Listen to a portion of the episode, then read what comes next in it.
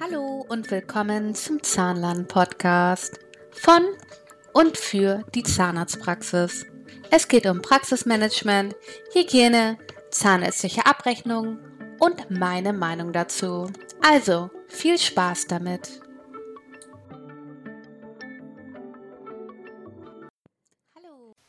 Hallo und willkommen zu einer neuen Folge vom Zahnland Podcast.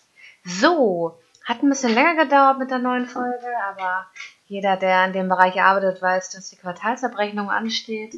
Ähm, ich habe gleich vier Praxen, äh, wo ich das ähm, machen darf und ähm, deswegen war ich ein bisschen, hatte ich ein bisschen viel zu tun, aber hier bin ich jetzt und ich möchte jetzt mit dem Thema Qualitätsmanagement anfangen. Yay! Und ähm, ja, ich habe mir noch ein bisschen Gedanken gemacht und denke, ähm, das werden viele, viele Podcasts, weil Qualitätsmanagement ja so umfangreich ist. Ich muss wirklich mal gucken, wie ich da ähm, gut on point komme, dass ich wirklich ähm, viel Input in kurzer Zeit bringe. Ja. Die ähm, Qualitätsmanagement-Beauftragte in der Zahnarztpraxis, sofern man eine hat, was ja ähm, empfohlen ist, ähm, da gibt es verschiedene Arten, wie man sich das Wissen aneignen kann. Ja, man kann sich das selber aneignen. Viele Zahnärztekammern haben Hilfsmittel, haben online-basierte, ähm, ein online-basiertes QM, wo man das da die wichtigsten Daten eingeben kann. Oder ähm, haben diverse Vorlagen an Arbeitsanweisungen und, und, und. Ähm, dann gibt es Wochenendkurse, äh, wo man sich zum QMB ausbilden lassen kann, Wochenkurse und, und, und. Qualitätsmanagementbeauftragte ist wie die Praxismanagerin keine äh, anerkannte Aufstiegsfortbildung, deshalb kann sich wie äh, in beiden Bereichen jeder so nennen. Ähm, für alle, die es halt wichtig ist, äh, woher mein Wissen kommt, ist vielleicht interessant. Also ich habe Qualitätsmanagementbeauftragte, äh, meine Ausbildung ging acht Monate und ähm, ich habe mich noch über den TÜV zertifizieren lassen als QMB. Mir war das wichtig, wenn ich das mache, dass ich es dann richtig und anständig mache. Es war eine total tolle Ausbildung. Wir hatten einen Lehrer, der war Auditor und der hat überhaupt nichts mit Zahnmedizin zu tun. Und da hat man so die echten Qualitätsmanagement Basics gelernt. Und das war sehr, sehr, sehr gut. Es hat mir sehr gut gefallen, hat mir sehr, sehr viel gegeben. So, Zahnarzt und Qualitätsmanagement. Was soll das? Also äh, im Gesetz steht schon seit 88, dass, ähm, dass immer äh, der Quali die Qualität, die erbracht wird, immer gleichbleibend sein muss und und und und. Aber da war noch nicht äh, vom QM die Rede. Jetzt mal um so zu erzählen, woher das Ganze kommt. Ne?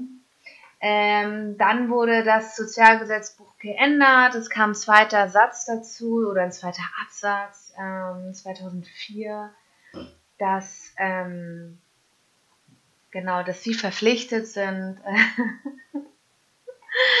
ein Qualitätsmanagement zu machen. Und dann haben sich ein paar Leute zusammengesetzt und haben sozusagen eine reduzierte Version des grundsätzlichen Qualitätsmanagement, der halt äh, überall herrscht, hauptsächlich in der Automobilbranche, haben sie eine abgespeckte Version gemacht ähm, für, für Zahnärzte, Ärzte, Physiotherapeuten und und und. Ähm, genau, also seit 2006 ähm, sind alle Zahnärzte dazu verpflichtet. Wir haben 2020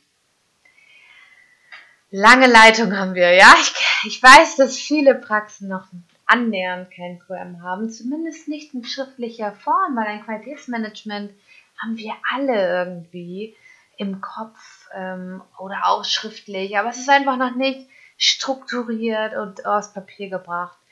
Das Problem ist, dass viele nicht wissen, a, wie fange ich überhaupt damit an? B, was ist wirklich wichtig? C, muss ich jeden kleinen Scheiß aufschreiben, den ich mache. Und diese ganzen Fragen sorgen dafür. Und, und, und D, es dauert ja auch ewig. Also, wenn man wirklich einen QM einführt, ist das am Anfang schon ziemlich zeitaufwendig. Ja, das ist nicht in drei Minuten erbracht. Das kann man auch nicht mal nebenbei machen. Ja, da muss man wirklich sich freie Zeit für freischaufeln. Und das ist manchmal schwierig. Ähm, die Zeit zu haben, um das zu nutzen. Ja, deswegen werden häufig externe Dienstleister geholt. Ähm, und oder ähm, man, man stellt wirklich ähm, Personal ein, die nur das Qualitätsmanagement machen. Wenn man das in der Praxis machen will, ohne externen Dienstleister, ohne extra Fachkraft, dann muss der Arbeitgeber äh, da entsprechende Zeit für freischaufeln, sonst ähm, wird das nichts. Also grob gesagt, Ziel ist es, dass der Ist-Zustand erfasst wird und ein regelmäßiges Verbesserungsmanagement stattfindet, ja? Was machen wir aktuell? Ist es noch aktuell? Kann man etwas verbessern an den Maßnahmen und immer wieder führend, ja? Man macht immer wieder einen Ist-Zustand, guckt, ist der Ist-Zustand noch in Ordnung? Wenn er in Ordnung ist, safe. Wenn er nicht in Ordnung ist, dann was verbessern wir, wenn es verbessert ist. Das ist jetzt die neue Arbeitsanweisung, ja?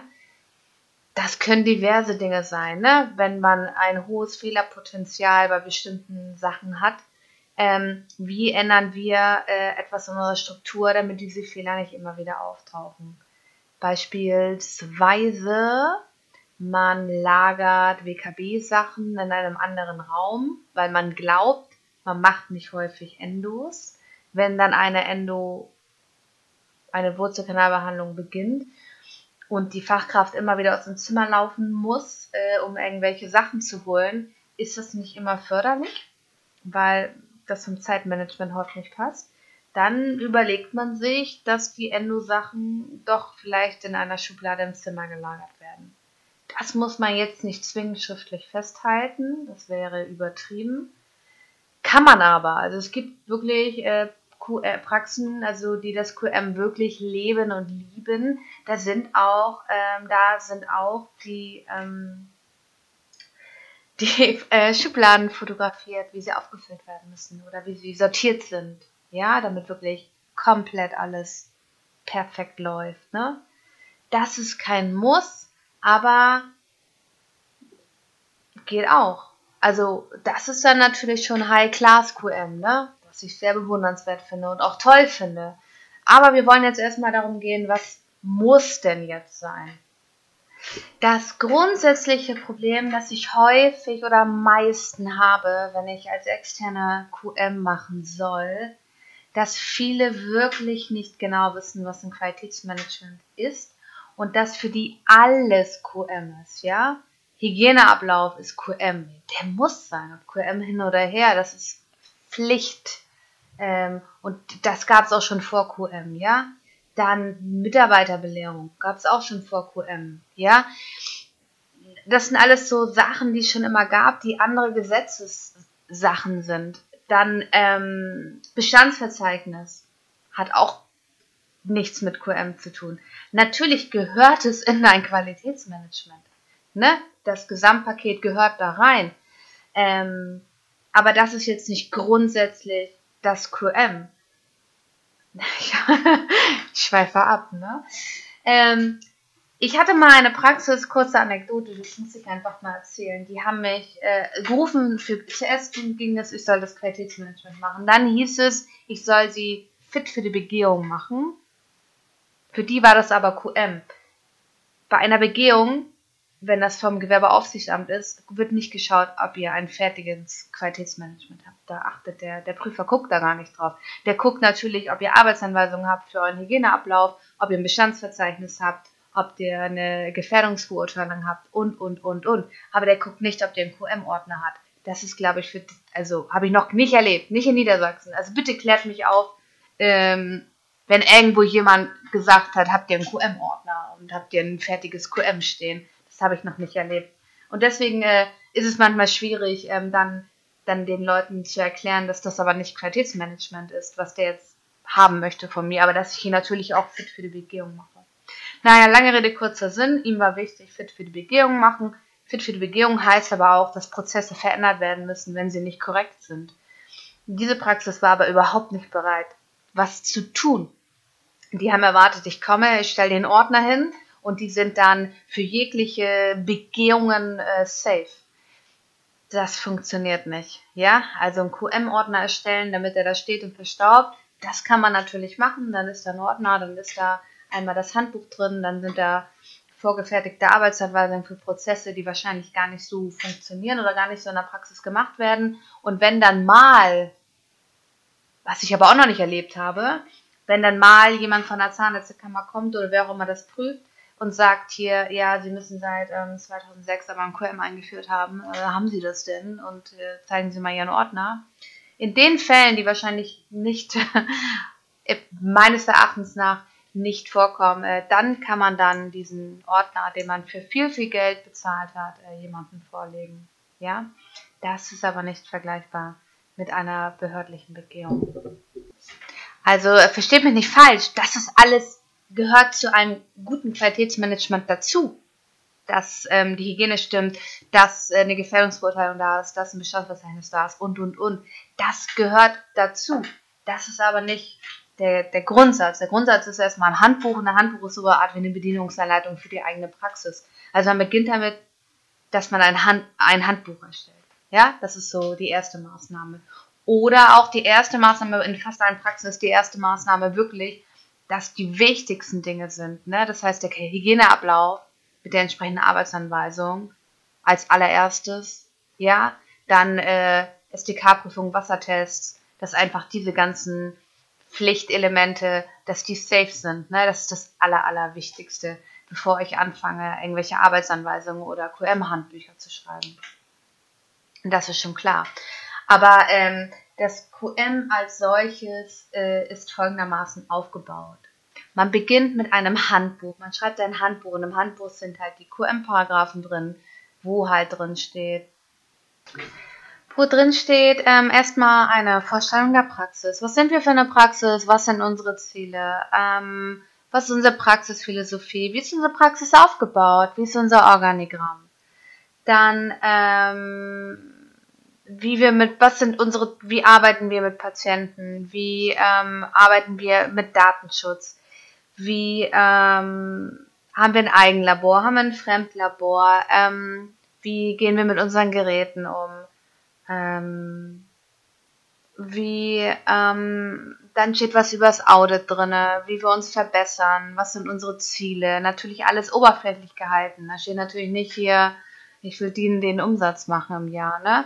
Ähm, sondern wie ist das Konzept der Praxis?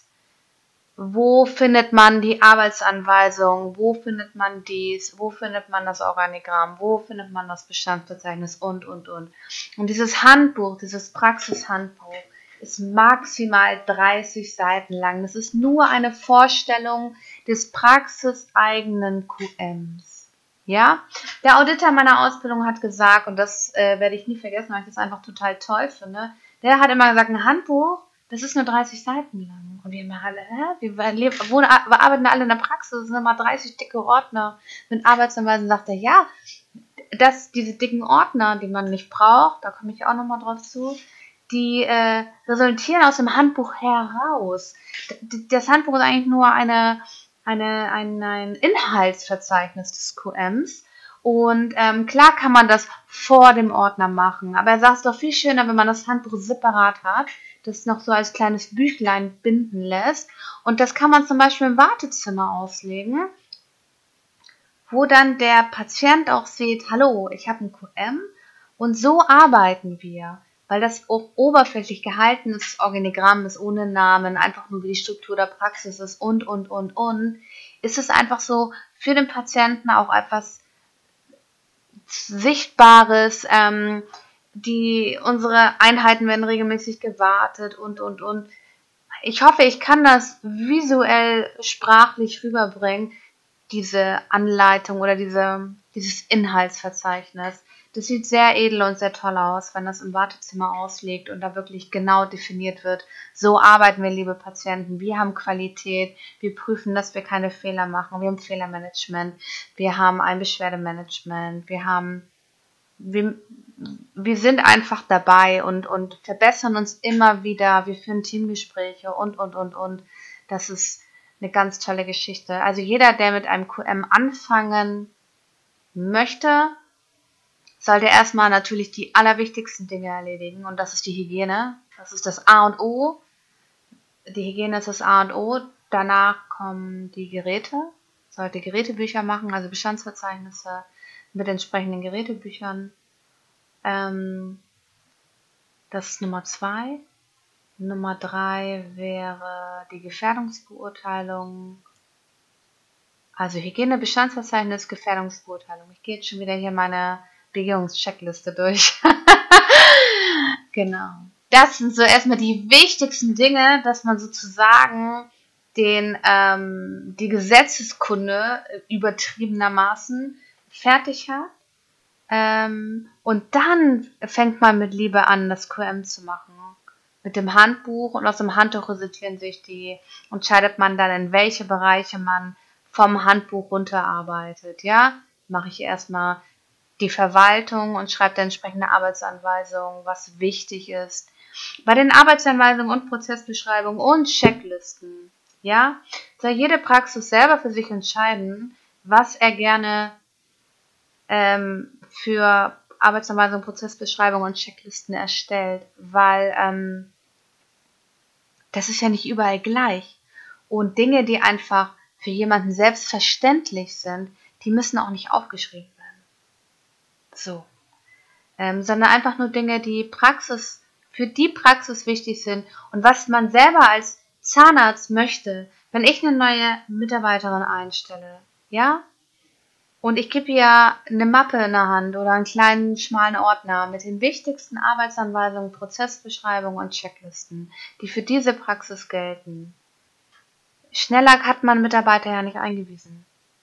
Übertriebenermaßen natürlich braucht er noch eine richtige Anweisung, aber da steht ja alles drin, was für diese Praxis wichtig ist. Und das sollte das Ziel eines Qualitätsmanagements sein. Grob zusammengefasst. Also wenn wir das ganze QM durchhaben, sind es wahrscheinlich 20 Podcast-Folgen, weil das sehr umfangreich ist, sehr trocken und ähm, da muss ich jetzt äh, auch eine Struktur einbauen. Aber das ist jetzt erstmal so grob zusammengefasst, ähm, was ein QM überhaupt ist. Ziel eines QM ist es wirklich, Fehlervermeidung, Prozesse verbessern, ähm, Einarbeitung Mitarbeiter, dass das fließt und dass die gesetzlichen Vorgaben eingehalten werden und überwacht. Ja, dass die Validierung erfolgt, die SDK-Prüfung, die E-Checks, Feuerlöscherwartung und so Gedöns. Ähm, ja, nicht Gedöns ist ja wichtig. Aber das ist so das, was man als allererstes machen sollte, bevor man anfängt, da Arbeitsanweisungen zu schreiben. Und erstmal das Handbuch, weil da steckt immer so viel Liebe drin. Und äh, wenn das Handbuch fertig ist, dann hast, hat man auch irgendwie Bock weiterzumachen. Also das ist, so arbeite ich halt, ne? Ich habe vor, für alle, die Interesse haben, also immer noch, wenn ihr irgendwas sagen wollt zu meinem Podcast, Fragen, Anregungen und wie auch immer, egal was, schreibt mir bitte immer eine E-Mail an steffi.steffisaarland.de oder folgt mir auf Instagram unter Steffis Zahnland. Auch da könnt ihr mir eine PN schreiben. Und ähm, ich habe aber vor, nach dem Sommer, im September, werde ich einen QM-Club gründen, habe ich mir überlegt. Ähm, da werde ich mit euch zusammen oder mit den Zahnärzten zusammen oder wer auch immer Lust hat, meinem QM-Club beizutreten, ähm, mit dem werde ich zusammen ein QM machen. Das heißt, man kommt regelmäßig von mir ein, per Post oder per E-Mail ein eine Vorlage und eine Anweisung. Und ähm, dann hat man halt ähm, bis zur nächsten Vorlage und der nächsten Anweisung Zeit, äh, das zu erledigen, so dass man Schritt für Schritt zusammen ein äh, QM macht. Ich hab, ist mir eingefallen, so vorgestern. ich finde die Idee so toll, dass ich äh, das jetzt gleich hier sage. Sonst mache ich es nicht. Nein, ich mache es auf jeden Fall. Aber was man aufschreibt, das bleibt. Und jetzt habe ich es gesagt, offiziell. Und äh, ich habe da richtig Bock drauf. Ich werde das jetzt planen und ausarbeiten und dann auch ähm, mehr dazu sagen. Und ich werde auch im nächsten Podcast noch viel intensiver auf das Thema QM eingehen. Ähm, aber das war jetzt mal so oberflächlich ein bisschen was darüber. Ich hoffe, ihr konntet was mitnehmen. Und ähm, ja, ich wünsche euch eine schöne Zeit bis dahin und danke, dass ihr mir zugehört habt und ähm, bis bald.